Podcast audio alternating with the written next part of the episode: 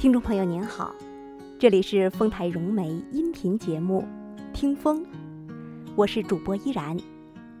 今天和您分享的文章是《爱你的人在厨房》。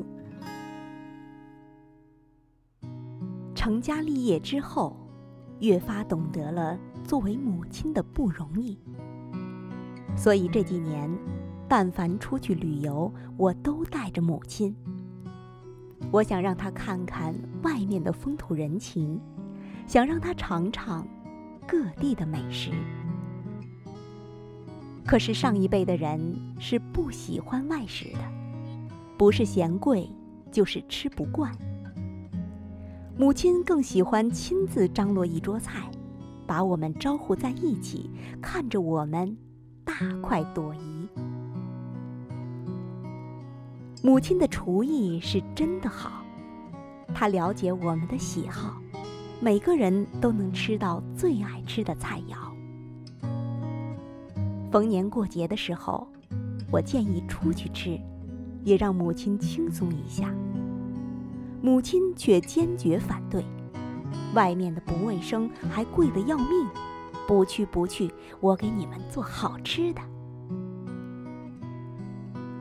结婚了，爱人是成都人，口味和我们略有不同，特别爱吃辣。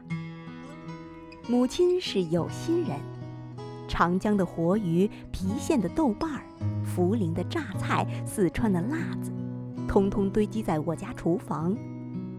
母亲融汇南北两地菜系之长，端出了那一碟碟搭配营养、色香味俱全的菜肴。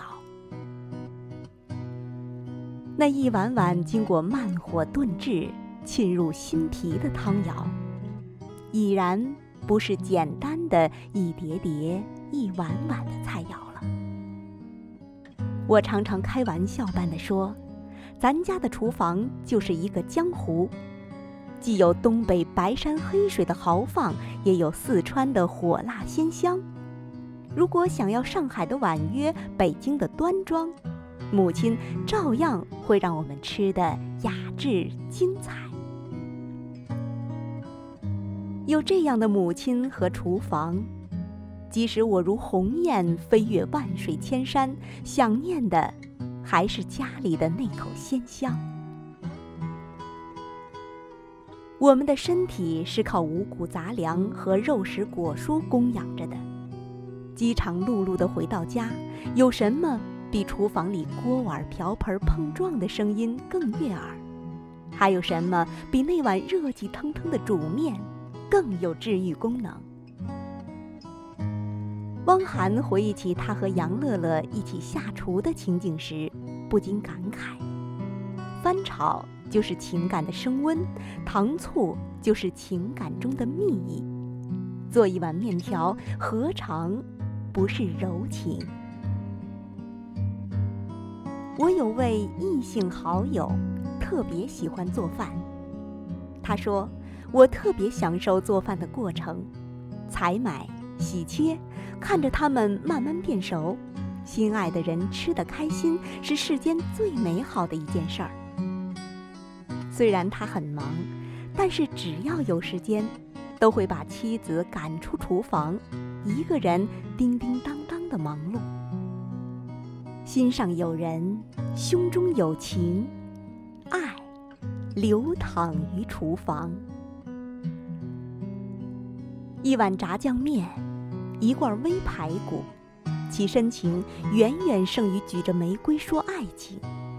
他必然会因着朴实而笃定的日子，而柔软了心。有幸嫁给一个爱做饭的男人。